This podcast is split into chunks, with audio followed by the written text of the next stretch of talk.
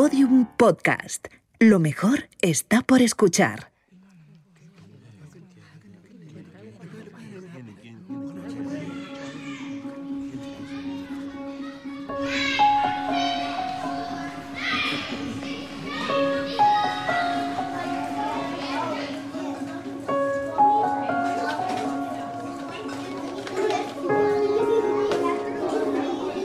La voz, el gran milagro de la especie humana.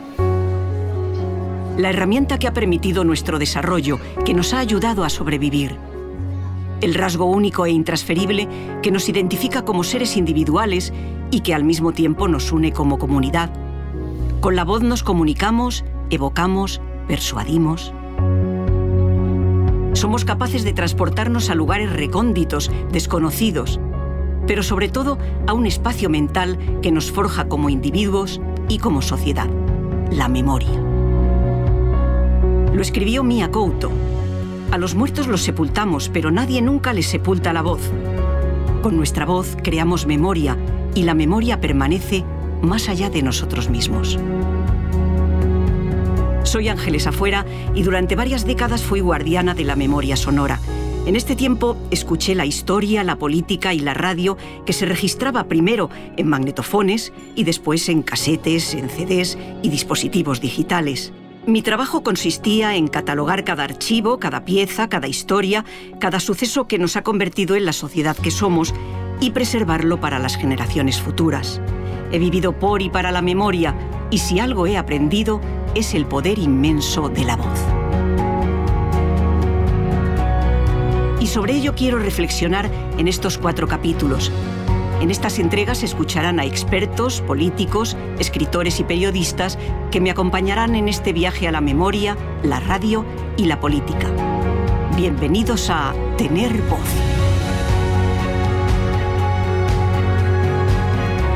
Tener Voz. Memoria, radio y política podcast de la Fundación Felipe González, producido por Podium Podcast. Episodio 1. La voz como elemento de conexión.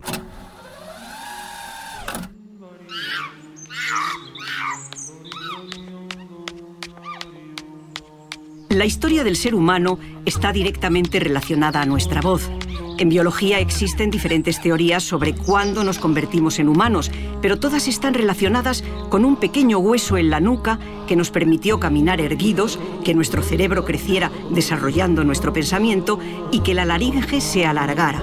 Nos convertimos en humanos cuando tuvimos voz. El ser humano comenzó emitiendo sonidos que permitían comprender el estado emocional ajeno y expresar el propio. Pero, ¿cuándo llegaron las palabras? ¿Cuándo se contaron las primeras historias? La escritora Irene Vallejo desarrolla el origen del lenguaje y de la palabra en su libro El infinito en un junco y apunta al papel determinante del fuego como elemento de conexión social que permitió la creación de esos primeros relatos. Lo que parece que se intuye es que está relacionado con, el fuego, ¿no? Hay una, hay, hay, una relación profunda entre el fuego y la palabra a través de muchas metáforas y, posiblemente pues nuestros antepasados, cazadores recolectores, en el momento en el que se aposentan en las cuevas, empiezan a contarse historias. Esto sucedería probablemente por las noches, porque eh, ese es el momento en el que ya no, no, te puedes dedicar ni a cazar, ni a recolectar, ni a hacer actividades. Y todo lo contrario, el mundo exterior es peligroso porque las fieras merodean alrededor, ¿no? Y entonces el fuego crea un espacio de seguridad, de luz, de calor, donde la gente bueno, pues puede relajarse en esos momentos, esos últimos momentos del día. Y los antropólogos dicen que probablemente las narraciones empiezan como crónicas de cacerías, de experiencias ¿no? vividas en relación con los animales que son tan importantes en ese momento de la civilización. Es curioso comprobar cómo las historias, eh, las narraciones orales existen en todas las culturas, en todas las sociedades y en todas las civilizaciones. O sea, son una constante humana. Claro, es cierto que a través de las historias no solo buscamos entretenimiento, también damos sentido a la experiencia, intentamos convivir con el caos de las percepciones y de lo que sucede alrededor Y además, y esto es muy importante destacarlo, eh, las historias son una forma extraordinaria de transmitir conocimiento. ¿no? En el mundo oral, donde no existían libros, donde no existían escuelas, la sabiduría viaja a través del vehículo de, de los relatos.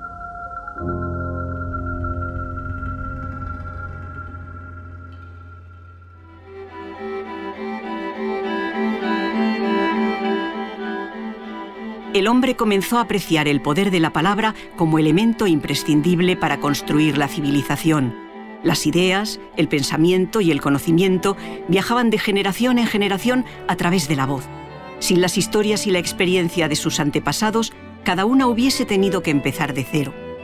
Pero si hubo una civilización que mimó la palabra, que la cuidó y que la elevó a su máxima expresión, no fue otra que la griega. Grecia cultivó la oratoria y la retórica no solo como elemento de comunicación y de entretenimiento, sino también de persuasión. Cuando los romanos los invadieron, afirmaron que los griegos eran unos charlatanes irremediables. Hay una característica que define a los griegos que es, un amor profundo e intenso por la palabra. Lo tuvieron siempre y yo creo que no es casual que les debamos a ellos pues una mitología ¿no? tan, tan fascinante y tan, tan elaborada.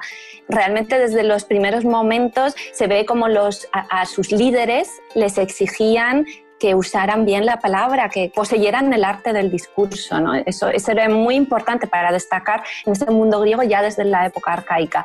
Y eso luego continuaría en la democracia y en, los distintas, en las distintas etapas posteriores de, de la historia. O sea que en Grecia se produce esa especie de fascinación por la palabra y ese es un rasgo ya muy antiguo y definitorio de, de su forma de vivir. Realmente los cantores, los bardos, los juglares de, de la antigüedad eh, llevaban la palabra por los pueblos, por los caminos, a los palacios, ¿no?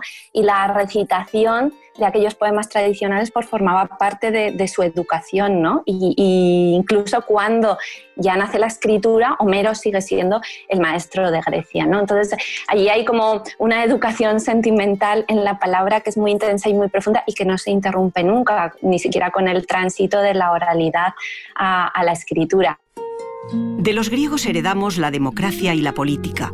Es curioso e incluso romántico pensar que a pesar del paso de los siglos y de todo el desarrollo posterior, su concepción haya permanecido prácticamente intacta hasta nuestros días nace el arte del discurso que, tiene mucho que ver con esa pasión por la palabra y también tiene mucho que ver con la democracia, ¿no? porque en, una sociedad democrática evidentemente se, se, discuten todas las cuestiones para llegar a decisiones colectivas y es muy importante poder influir en los demás a través de la persuasión. ¿no? Entonces, las personas con más capacidad para, para arrastrar a los demás ¿no? Y, para convencerlos de sus ideas, pues empiezan a tener un, gran protagonismo. Y por eso nacen también eh, el fenómeno de, de los sofistas que enseñan a, expresarse, ¿no? enseñan el arte de crear y articular un discurso. Ese es el origen de, la retórica que luego fascinaría a los romanos y bueno, pues a través de los maestros griegos pasaría también a Roma y ya se convertiría en una disciplina que nunca hemos dejado de cultivar porque evidentemente es muy importante saber expresar nuestras ideas y saber hacerlas atractivas a los demás. Y, y es curioso que en los discursos un poco convive la oralidad con la escritura porque sí es cierto que se escribían para pronunciarlos, ¿no? Y teniendo en cuenta que, la palabra hablada tiene sus dinámicas propias, ¿no? Platón escribe diálogos, escribe filosofía, pero filosofía dialogada, ¿no? Como reproduciendo conversaciones y de alguna manera remitiéndose a, ese mundo oral. Sócrates se negó a escribir. Los sofistas pues contaban que la palabra es algo muy pequeño, ¿no? Algo invisible, pero que tiene un enorme poder y decían que era casi un tirano la palabra, ¿no? Utilizaban ese concepto de tirano porque te puede hacer llorar, te puede hacer reír te puede emocionar, puede cambiar tus ideas. Entonces es, la palabra es poderosísima y los griegos eran, eran muy conscientes de eso. That we can't, we will respond with that timeless creed that sums up the spirit of a people. Yes, we can. Thank you. God bless you. And may God bless the United States of America. This country of the United States was not built by those who waited and rested and wished to look behind them. Hay discursos en la obra del historiador Tucídides que luego han influido en políticos del mundo contemporáneo, pues como, como Kennedy, como Obama, o sea que, que allí nació Em, una tradición que luego no se, no se ha interrumpido nunca, ¿no? Hemos seguido volviendo a esos discursos, a, Cicerón, a Demóstenes, ¿no? En fin, hay allí el nacimiento de algo que ya se ha convertido en un rasgo distintivo de Occidente.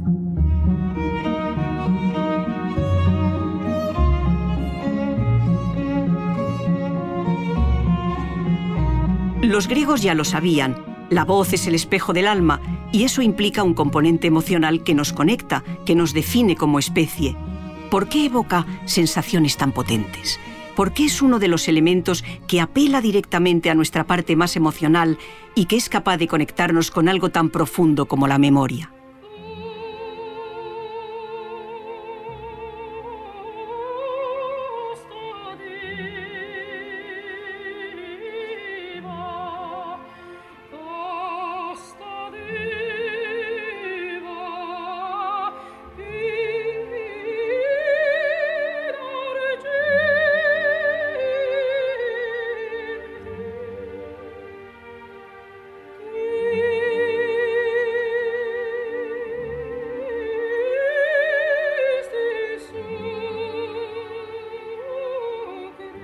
En pocos lugares una voz humana llega a emocionar más que sobre un escenario.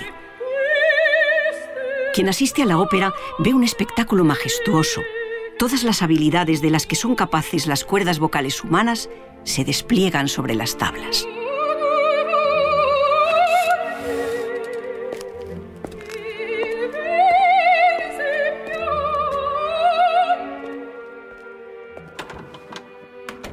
Pues la voz humana tiene una fascinación inmensa, tiene un embrujo tan enorme que incluso a veces ha llegado a situarse en la ópera por encima del arte del que se supone que debe formar parte como un ingrediente fundamental, pero no como un objetivo último. Joan Matabosc, director artístico del Teatro Real de Madrid, reflexiona acerca del poder evocador que tiene la voz cuando nos llega a través de los sentidos. Pues el canto, como la música en general, conduce a una especie de pluralidad de sentidos. Es polisémica. En la ópera, la música se mezcla con el texto, pero de una forma que nunca es denotativa o léxica. Existe un espacio en el que cada uno puede deslizar su resonancia particular, su, si se quiere, mitología personal. En la ópera el texto establece el de qué estamos hablando, pero es a la música a quien corresponde convertir ese texto en material expresivo. Esa es la fascinante estructura de sentido de la ópera como forma de arte.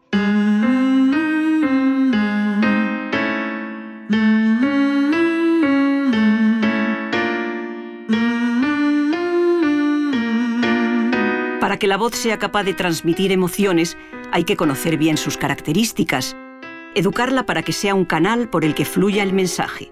Reflexionamos sobre ello con Sheila Blanco, cantante y profesora. Para mí la voz es el medio por el cual las personas nos expresamos, nos, logramos comunicar y también eh, para mí es el único instrumento de todos los que existen que está únicamente hecho de tejido humano, con la carga que ellos suponen, ¿no? con la carga em, emocional, emotiva que ellos suponen. En los conservatorios, mi experiencia, es que hay mucho más trabajo técnico, con ejercicios de respiración, con vocalización, articulación, calentamiento. Es muy importante también eh, para la voz tener en cuenta el elemento emocional. ¿no? Yo defiendo mucho eh, la labor emocional eh, porque es muy importante encontrar la propia voz de cada uno y tratando de experimentar e investigar desde las cualidades únicas de cada persona de cada instrumento, de su voz, de su musculatura, del tamaño de la laringe, de su cara, de su cráneo. Eh, una maestra lírica que yo tuve decía que es infinita, no sabes dónde está el límite porque cuanto más la trabajas, más te va a dar. Los oficios que el ser humano ha creado alrededor de la palabra son infinitos. Abogado. ¿Qué tal, Clarice? ¿Ya han dejado de chillar los corderos? Creemos que estaréis satisfecho de las pruebas de cariño, respeto y entusiasmo. Me parece que este es el principio de una gran amistad. Fue Gabriel García Márquez el que dijo, no, miren, el mundo se divide entre los que saben contar historias y los que no saben. Por ejemplo, yo he dicho, Yo creo que hola, buenas tardes, quería 20 euros de diésel. ¿Usted es el que dobla a Fraser? Pues sí, sí, pero mm, ¿me, me podría poner el diésel, que es que tengo un poquito de prisa? Y todos apelan a nuestras emociones. Todas trabajan con nuestra memoria. Fly me to the moon. Let me play among the stars. And let me see what spring is like on a Jupiter and Mars. In other words, Actores de doblaje, locutores, humoristas, personas que han trabajado la voz para poderla proyectar correctamente y llegar directos a nuestro cerebro. Pero ¿cómo lo hacen? ¿Cómo consigue un imitador, por ejemplo, que nuestra mente reconozca en un solo instante a quién está representando? Raúl Pérez, imitador, da una de las claves, escuchar. Con estas gafas yo veo una raulidad absolutamente diferente. Bueno, existe un proceso que no sé realmente explicar, ni creo que sea capaz de explicarlo jamás. Eh, en- depende de, digamos, del, cerebro de cada uno, ¿no? de, la, de- la percepción de las cosas. Y en mi caso, yo percibo una voz eh, externa, eh, mis oídos actúan como una especie de filtro que manda esa información al cerebro, el cual la procesa, pues, como si fuera una Thermomix mágica y la convierte finalmente en un plato que es la voz en cuestión, ¿no? Eh, es cierto que, que ejercitando la voz diariamente y practicando, porque yo practico mucho y escucho mucho eh, la voz, digamos, del personaje original, consigues finalmente sacar muchos matices. Eh, escucho muchos vídeos, muchos audios, muchas entrevistas y después lo complemento con sus gestos corporales, eh, quitándole, digamos, la referencia auditiva y dejando solo pues la, la visual, ¿no? Y lo importante y lo interesante también es que la voz, eh, a pesar de que estés haciendo cosas, pues a lo mejor que no llevan ese apoyo visual, si estás en radio o en otro medio, en el que el espectador no tenga, digamos, tu, percepción entera como persona, el hacer eh, inflexiones o, tener una voz cada vez más aproximada al original empuja, digamos, y ayuda a construir el personaje final, pues en movimientos, en ademanes, en, en gestos, que no pueden ir separados de la voz. A mí me sirve esto, por ejemplo, o sea, una vez que tengo la voz bien, bien, bien centrada, digamos que el resto de, movimientos como que fluyen más solos. Y, y la clave fundamental es practicar, practicar todos los días, como si fueras un atleta que se está entrenando para las Olimpiadas, se está preparando para conseguir sus objetivos. Esto sucede con la voz. Y a la larga se nota, porque mm, consigues cosas que a priori, eh, de no haber practicado, eh, no, no, no, las, no las tendrías claras, ¿no? Para, para decir, oye, he llegado a esto y fíjate, pues sí, lo he conseguido finalmente, gracias a ejercitar la voz.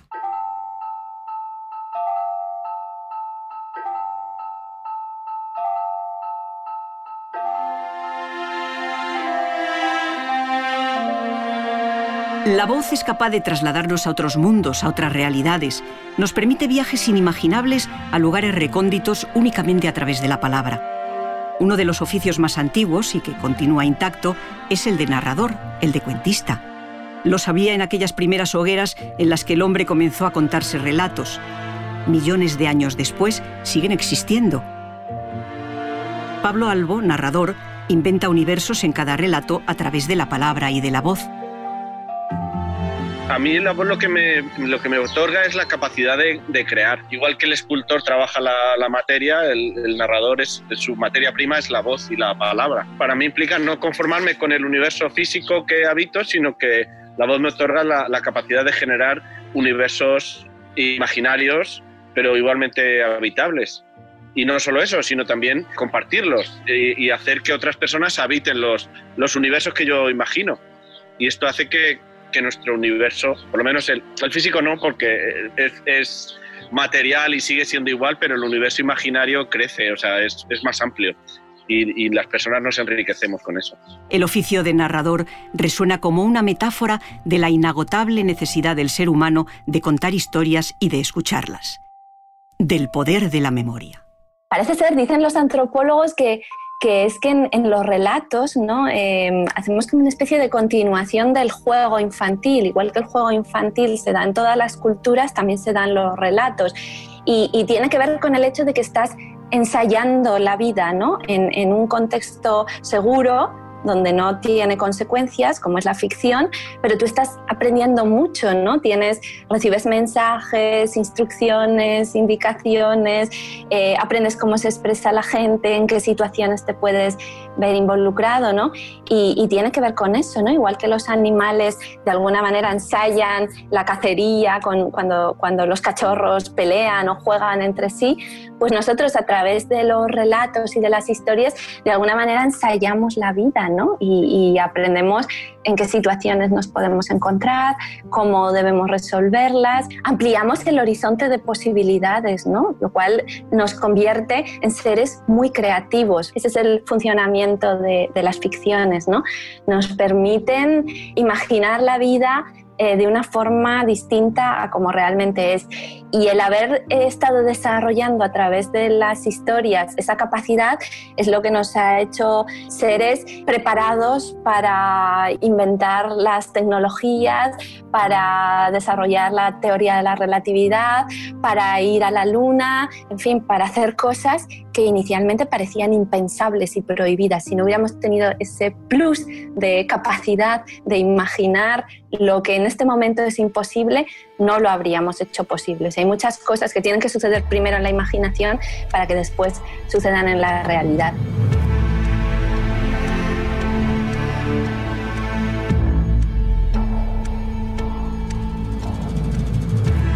La memoria sonora crea, nos forja como sociedad, nos empuja a alcanzar lo que imaginamos que podríamos ser. Fueron aquellos primeros relatos, contados a la luz de una hoguera, los que invitaron al hombre a salir de las cavernas para convertirlo en el dueño del planeta.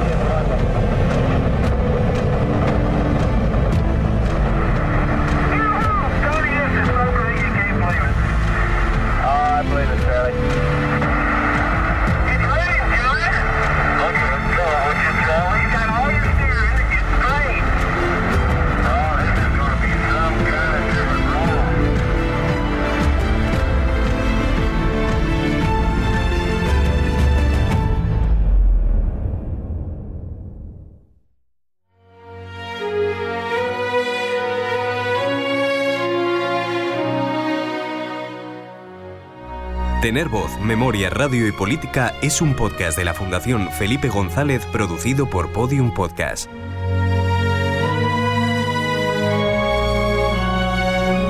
Narrado por Ángeles Afuera. Dirección Jesús Blanquiño. Guión Inés Vila, María Romero y Fundación Felipe González. Edición sonora Nacho Sánchez y David Delgado. Producción ejecutiva Lourdes Moreno Cazalla. Coordinación del proyecto Alba Toajas.